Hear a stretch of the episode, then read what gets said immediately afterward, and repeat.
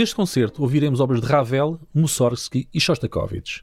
A união destes três compositores uh, não é uma união uh, de todo uh, dispicienda, porque quer Shostakovich, quer Ravel admiravam imenso Mussorgsky e ambos, aliás, orquestraram várias obras deste compositor russo. Eu poderia começar por essa obra de Mussorgsky, que é O Amanhecer no Rio Moscovo, da ópera Kovanchina, que foi uh, terminada, como muitas outras, por Rimsky-Korsakov, e, de certa forma não só terminada, mas também orquestrada, mas o próprio Shostakovich também teve algo a ver com algumas versões posteriores que, entretanto, na Rússia Soviética se fizeram de várias obras Mussorgsky, incluindo uh, esta ópera. Portanto, Shostakovich é um compositor que está ligado a Mussorgsky dessa forma, era um compositor que uh, realmente orquestrou muitas obras dele e que admirava, talvez acima de qualquer outro músico uh, russo, uh, a, sua, a sua obra. Já Ravel, embora só tendo orquestrado os quadros de uma exposição, seja como for, como sabemos, fez aquela que é das várias que existem, são muitas, orquestração standard. Portanto, se vamos ouvir esta obra, em orquestra, é muito provável que em 99% dos casos vamos ouvir a versão de Ravel, escrita nos anos 20. E, portanto, Mussorgsky, de certa forma, é aqui o eixo destes compositores. Eh, esta abertura da obra Kovanchina eh, é uma abertura relativamente simples, mostra o gênio pictórico de Mussorgsky.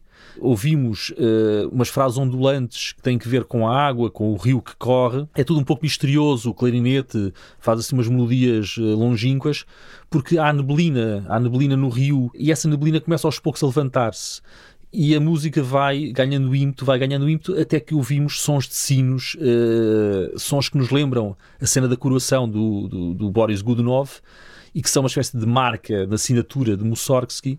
E, portanto, toda esta abertura é um pequeno poema sinfónico que descreve, como o título, aliás, indica, o amanhecer, portanto, o levantar do sol radioso na obra Covantina é uma pequena abertura maravilhosa e que mostra uh, até que ponto é que realmente a morte precoce de Mussorgsky e o facto de ter deixado tantas obras incompletas foi realmente uh, uma tragédia para a música russa quando ele ainda tinha tanto que dar uh, quando, quando morreu. A outra obra do programa, que também tem pequenas dimensões e que também é de certa forma uma obra de, de abertura, é a Pavana, ou Pavane, de Ravel.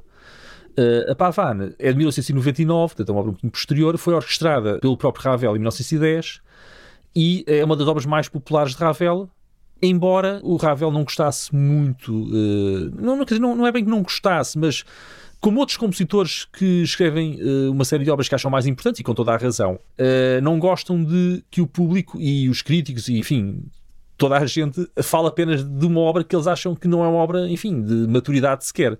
E a Pavane realmente é uma dessas obras. É uma obra deliciosa, é uma obra muito bem escrita, mas é uma obra que realmente lembra ainda muito Forré, tem pouco ainda do Ravel da maturidade, e embora o Ravel a tenha orquestrado, realmente não a considerava uma obra, uma obra muito, muito significativa, com toda a razão. Portanto, é uma obra, digamos, que uh, não se impõe como característica de Ravel, como se imporão muitas outras mais tarde, como por exemplo o Concerto em Sol, que também será tocado neste programa. No entanto, foi daquelas obras que ganhou os favores do público pelo seu lirismo, pela sua, enfim, pela sua o seu lado uh, encantador, daquelas harmonias uh, que o Ravel já sabia escrever nesta altura. E por causa disso, foi também por causa disso que ele terá orquestrado uma vez que, seja como for, o Ravel, como todos os compositores, também precisava de comer e de ganhar dinheiro e uh, o facto de orquestrar uma peça que já era bastante tocada na versão pianística fez com que uh, ele ganhasse direitos de autor e penso que a razão terá sido essa uh, mais do que outra. E também talvez um pouco um desafio de pegar uma peça que toda a gente conhecia na sua versão pianística e orquestrá-la. Eu sugeria que ouvíssemos um bocadinho da versão pianística e que tentem imaginar o que é que o Ravel terá feito com, com, com, esta, com este original pianístico e depois durante o concerto uh, verão como é que ele resolve a passagem do timbre do piano para a orquestra.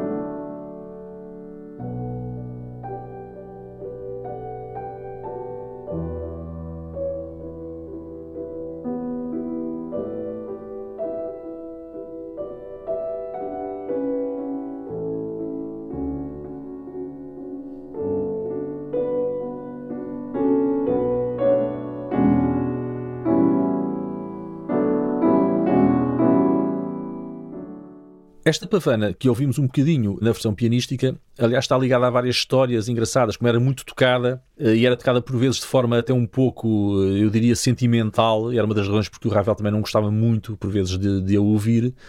Uh, o que acontece é que os pianistas pegavam nesta obra, que era uma obra muito popular, e tomavam-se um pouco de liberdades com o tempo. E esta pavana, por uma infanta defunta, de Ravel, deu origem, uh, como disse, a várias histórias engraçadas. Uma delas, o Ravel estava a ouvir um pianista que estava a tocar tão lenta, tão lenta, tão lenta, que o Ravel se virou para um amigo e disse: Isto é uma pavana para uma infanta defunta, não é para um pianista defunto. E, portanto, eh, esse lado irónico, esse lado uh, meticuloso do Ravel também entrava, digamos, em, em, em, entrava em batalha contra um abuso, um uso e um abuso da pavana que se tocava em todo lado, em qualquer circunstância, era arranjada, etc. E, portanto, ele resolveu arranjá-la também ele próprio, um pouco para dizer, pronto, é assim que isto deve ser.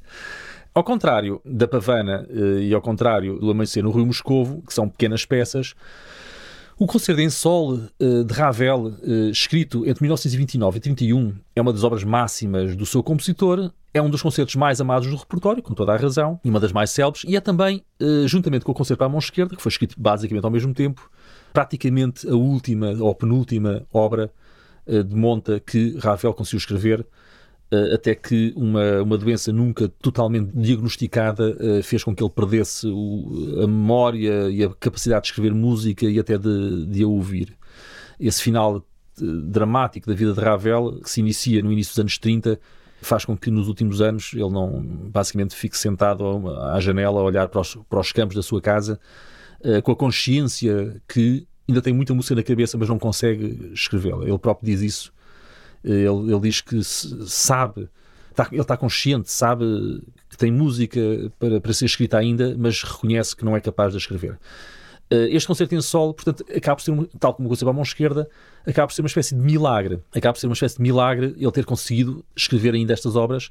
E o concerto em sol é uma obra que mostra vários lados do Ravel, desde o seu lado basco, o seu côté basque, até o interesse pelo jazz e por Mozart e por Saint-Saëns, tudo isso uh, dá as mãos nesta obra perfeitamente, tal como o terceiro concerto de Prokofiev, talvez seja o concerto mais clássico do século XX, nos seus três andamentos, rápido, lento, rápido, no seu, digamos, na sua perfeição formal, no seu, na sua inspiração melódica, no, no, seu brilho orquestral, talvez sejam os dois concertos que muitas vezes são gravados e tocados em conjunto, que melhor definem realmente a arte do concerto no século XX. Eu propunha que ouvíssemos um bocadinho do início. O início é quase uma espécie de subiu, uma espécie de subir também gaiato, ou seja, alguém vai na rua a subiar uma melodia e isso é confiado ao piccolo. O piano, quando entra, tem uma sonoridade logo jazzística, que nada tem a ver com este início, ou seja, o início é um tema específico, depois o piano uh, faz o seu próprio tema.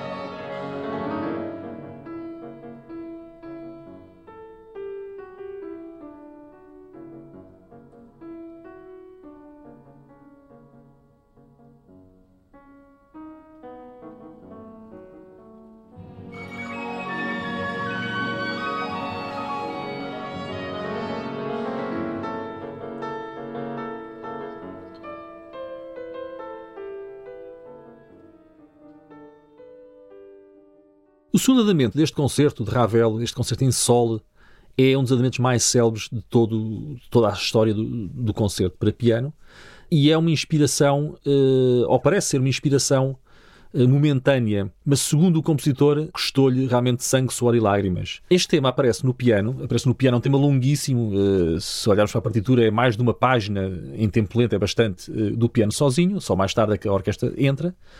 E é um andamento que é definido por esta melodia. Esta melodia portanto, aparece no piano e vai até um certo clímax, portanto, a orquestra depois aparece, a orquestra conduz a música para um clímax eh, maior e a segunda parte e o final do andamento é basicamente a melodia do piano que passa para o corno inglês, que é um oboé mais grave e bastante melancólico, enquanto o piano faz umas figurações, uns arabescos, uh, uns rendilhados, numa tradição muito neoclássica. Podemos pensar em Mozart, podemos pensar em Saint-Saëns, podemos pensar até em Beethoven e em outros compositores, à volta do tema. Portanto, basicamente temos duas grandes apresentações do tema, no piano e no corno inglês.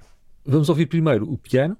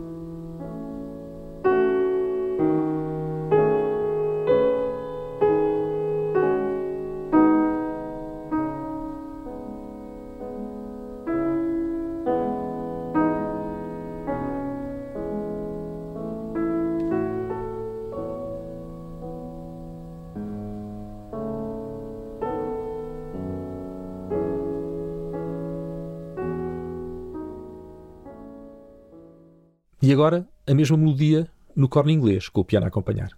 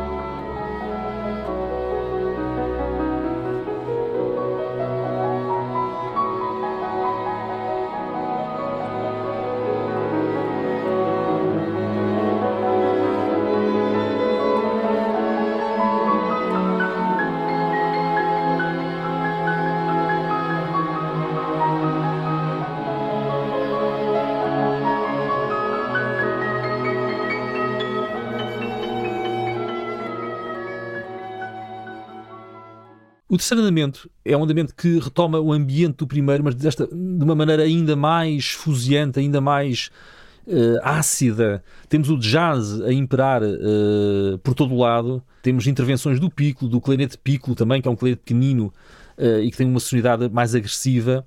temos solos de fagote rápidos e temos o piano que simula uma espécie de, de, de de, escrita de jazz que era muito típica uh, dos anos 20, embora o concerto seja já uh, de final dos anos 20, mas que claramente é inspirado uh, em momentos até do próprio Gershwin, uh, da Rhapsody in Blue, que é uma obra que influenciou todos os outros compositores que vieram a seguir e que tentaram fundir, digamos, o jazz com a música sinfónica.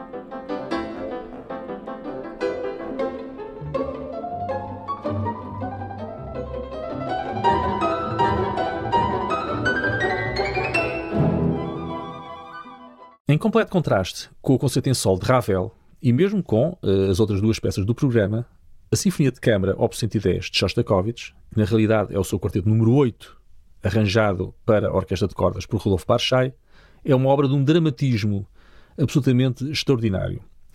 É o quarteto de cordas uh, mais tocado de Shostakovich, provavelmente o quarteto de cordas mais célebre do século XX, uma das obras mais discutidas também, e que, no arranjo para, para uma orquestra de cordas completa, ganha em poder orquestral, daí o nome de Sinfonia de Câmara, mas na realidade a música é exatamente igual. Basicamente o que temos é mais cordas e os contrabaixos, que dão uma maior profundidade aos graves, mas uh, o que temos é o quarteto número 8, sem tirar nem pôr. É uma obra em cinco andamentos, que são tocados à taca, ou seja, não há interrupção, e que Shostakovich escreve em três dias em Dresden, quando visita a cidade para escrever a música de um filme. A cidade ainda, ainda está bastante destruída, como sabem, foi praticamente arrasada no final da guerra por um bombardeamento gigantesco de bombas incendiárias, eh, aliás, sem necessidade, porque a cidade não tinha nada de militar, foi uma daquelas ações dos aliados que depois da guerra foram bastante, bastante discutidas, ainda hoje em dia eh, considera-se que Dresden foi um crime de guerra, embora feito pelos aliados, porque realmente não havia ali nada a não ser civis. E Shostakovich fica muito impressionado com a destruição da cidade, mas também eh, não só com a destruição da cidade. Eh, este quarteto é um quarteto, ou esta sinfonia, se quisermos, bastante pessoal e discute-se ainda hoje em dia o que é que Shostakovich terá querido dizer com ela, porque o quarteto é, é dedicado às vítimas do fascismo e da guerra. E podemos pensar que a visita a Dresden Uh, e o facto de uh, Shostakovich ter amigos judeus e utilizar frequentemente música judaica também na sua música, que foram vítimas, enfim, das maiores vítimas do, do, do, nazismo foram, foi a comunidade judaica, como sabemos, terão influenciado realmente essa dedicatória. Uh, no entanto, quando olhamos para as citações que ele faz constantemente neste quarteto, vamos perceber que tudo se refere a ele, à sua vida até aí. Porque temos citações da primeira sinfonia, ou seja, dos momentos, digamos, felizes. A primeira sinfonia foi a obra que o lançou, por exemplo, mas também temos uh, citações da Lady Macbeth e da Quinta Sinfonia. Lady Macbeth foi a obra que o condenou em 1936 uh, eh, com o célebre artigo do Pravda, Caos em vez de música, e que lhe ia custando a vida. E depois a Quinta Sinfonia, que é a obra que o reabilita aos olhos uh, do, do regime uh, e que, de certa forma, lhe permitem continuar a viver. Temos também o primeiro concerto para violoncelo, temos também o trio número 2 uh, eh, e a sinfonia número 10. Portanto, tudo obras que têm muito que ver com momentos dramáticos ou felizes da sua vida. Por exemplo, a sinfonia número 10 uh, que ele cita e que foi escrita no próprio ano da morte de Stalin é conhecida como Retrato de Stalin. E é uma das obras mais brutais e das mais tocadas de Shostakovich. Uh, unificar tudo isto temos o seu motivo pessoal, a sua assinatura, o célebre tema uh, Shostakovich, ou D-E-S-C-H, que na notação germânica uh, simbolizam as letras Ré, uh, as notas Ré, Mi bemol, Dó e Si. E este motivo vai começar todos os cinco andamentos. É um motivo muito evidente, mesmo para quem não conheça nada da obra, mesmo quem a ouça pela primeira vez, vai perceber que é uma espécie de leitmotiv, é um mote que, de certa forma, diz isto sou eu, isto é a minha música, isto é a minha história.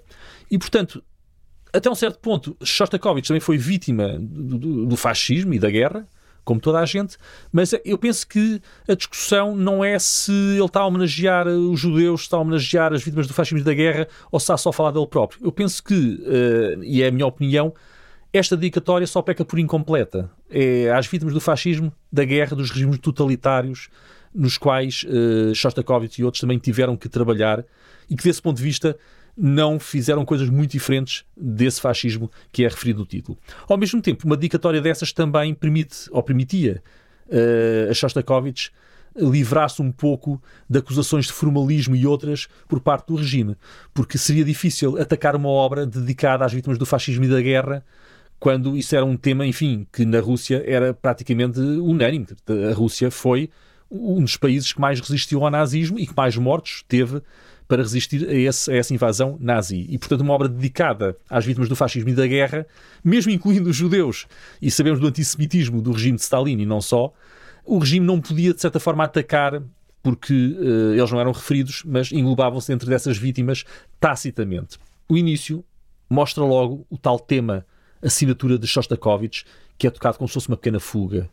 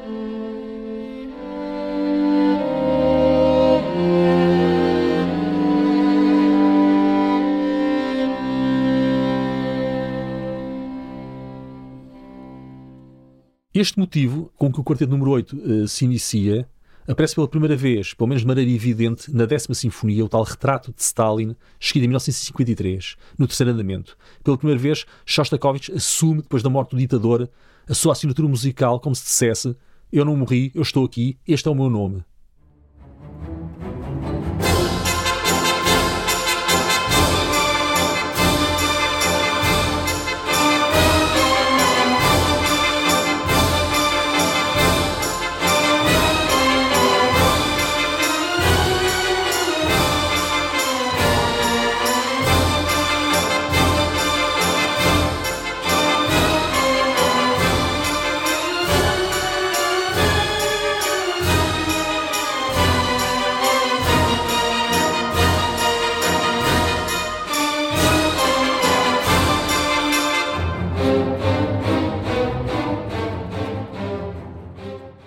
Andamento, que é tocado logo de seguida, tem uh, no seu, digamos, no seu clímax, um tema judaico. É uma melodia popular judaica que Shostakovich já tinha utilizado no trio número 2 uh, eh, e que vamos ouvir na sua versão uh, anterior, ou seja, em 1944, no trio número 2.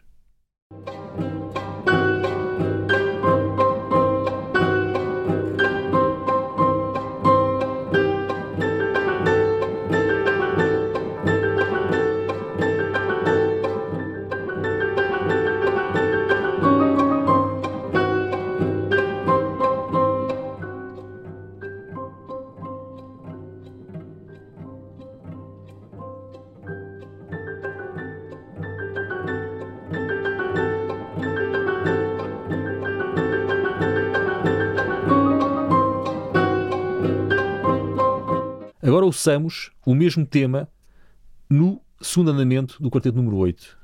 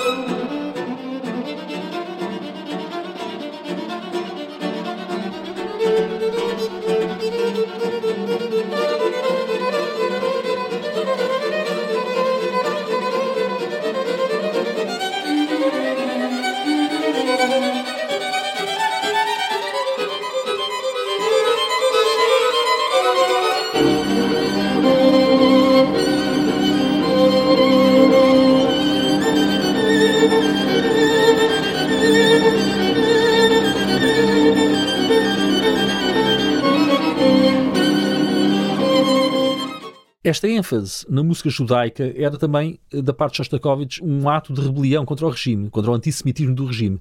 Não só tinha muitos amigos judeus a quem dedicou peças e alunos eh, a quem terminou obras, como por exemplo Flashman, quem terminou uma, uma ópera, Oistrakh eh, e vários outros, como utilizou frequentemente estas melodias numa altura em que realmente o antissemitismo estava bastante enraizado, como sabemos.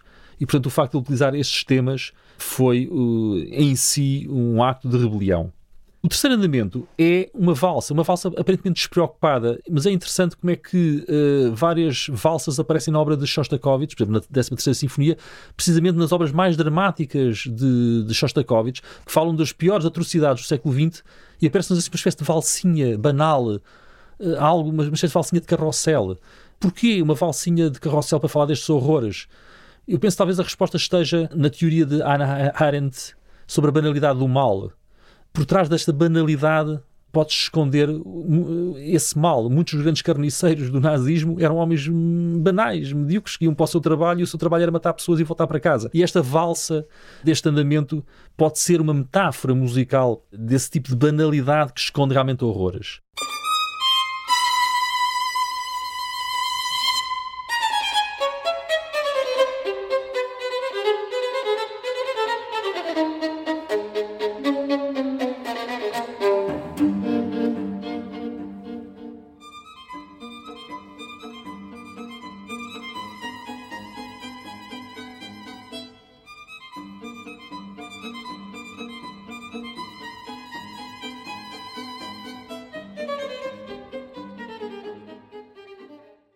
Andamento é o mais dramático de todos, tem um motivo de notas repetidas que faz uma alusão muito direta uh, à marcha fúnebre do Siegfried Wagner ou à, à marcha fúnebre do, do Crepúsculo dos, de, dos Deuses, o que não está por acaso, não é? Esta marcha fúnebre, portanto, este ambiente fúnebre uh, no quarteto uh, é muito evidente. Aliás, como uh, já referi, este quarteto está cheio de citações de várias obras que aparecem, umas mais explícitas do que outras, não todas apenas de Shostakovich, mas também de outros compositores. Uh, Tchaikovsky também nos aparece lá de maneira subreptícia e agora Wagner.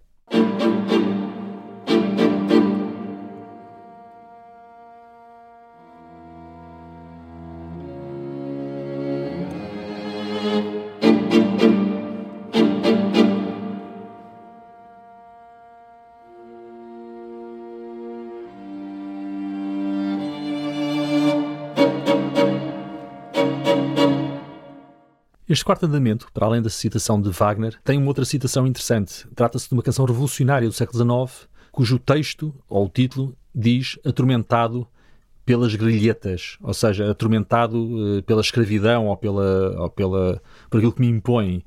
E claramente a escolha dessa canção revolucionária uh, é uma alusão de Shostakovich à sua própria situação. Uh, não esqueçamos que alguns meses antes ele tinha sido obrigado a aderir ao Partido Comunista uh, Soviético, algo que ele tinha tentado evitar ao longo de décadas, mas que uh, em 1960, já cansado, já atormentado também pela doença, já não consegue dizer que não.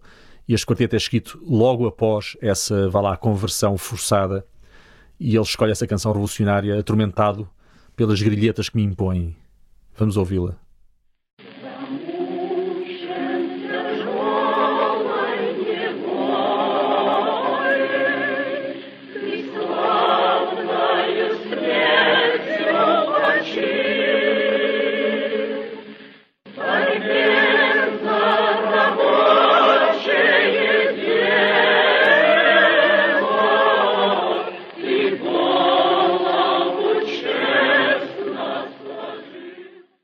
Finalmente, uh, o último andamento é mais desolado ainda do que o primeiro, faz referência novamente a material que ouvimos no primeiro andamento, uh, mas de uma forma ainda mais desolada. Portanto, o quarteto termina, e ouvirmos essa parte final, quase no seu silêncio. Uh, para ouvirmos esta música, temos que nos lembrar que uh, Shostakovich claramente estava a pensar uh, nele, na, nas suas agruras, nas suas atribulações com o regime, em toda a história atroz do, do, do, século XX. E não é por acaso que o quarteto foi escolhido para ser tocado no seu funeral em 1975. E também sabemos que em 1960, numa leitura feita em casa dele, no seu apartamento em Moscou, pelo quarteto Borodin, tinha lá ido para tocar para o mestre eh, a obra, para, enfim, para ele criticar a execução, porque eles iam tocar aquilo pela primeira vez e queriam saber a opinião de Shostakovich. E Shostakovich, quando acaba de ouvir o quarteto, está calado, sai da sala e vai para outro, para outro lado da casa sem dizer nada. Os músicos percebem a comoção e limitam-se a arrumar os instrumentos e vão embora. Portanto, eles perceberam que Shostakovich estava muito emocionado e, portanto, uh, e não disse nada. Mais tarde, já mais calmo, Shostakovich falou com os músicos e disse-lhes apenas toquem como tocaram para mim, foi, foi perfeito. Mas naquela altura não conseguiu dizer nada, tal era a emoção. E é essa emoção que faz com que o público que ouve este quarteto ou esta Sinfonia de Câmara, que é a mesma obra, seja qual for, digamos, a sua geografia, a sua crença política ou até religiosa, em todo o lado onde este quarteto é tocado, o público percebe que é uma obra que fala uh, de algo muito profundo, algo muito pessoal, algo muito íntimo, e não nos interessa, na realidade, saber já muito se é a vida dele, se é o fascismo, se é a guerra, se é a questão judaica, porque na realidade este quarteto fala, uh, fala da humanidade.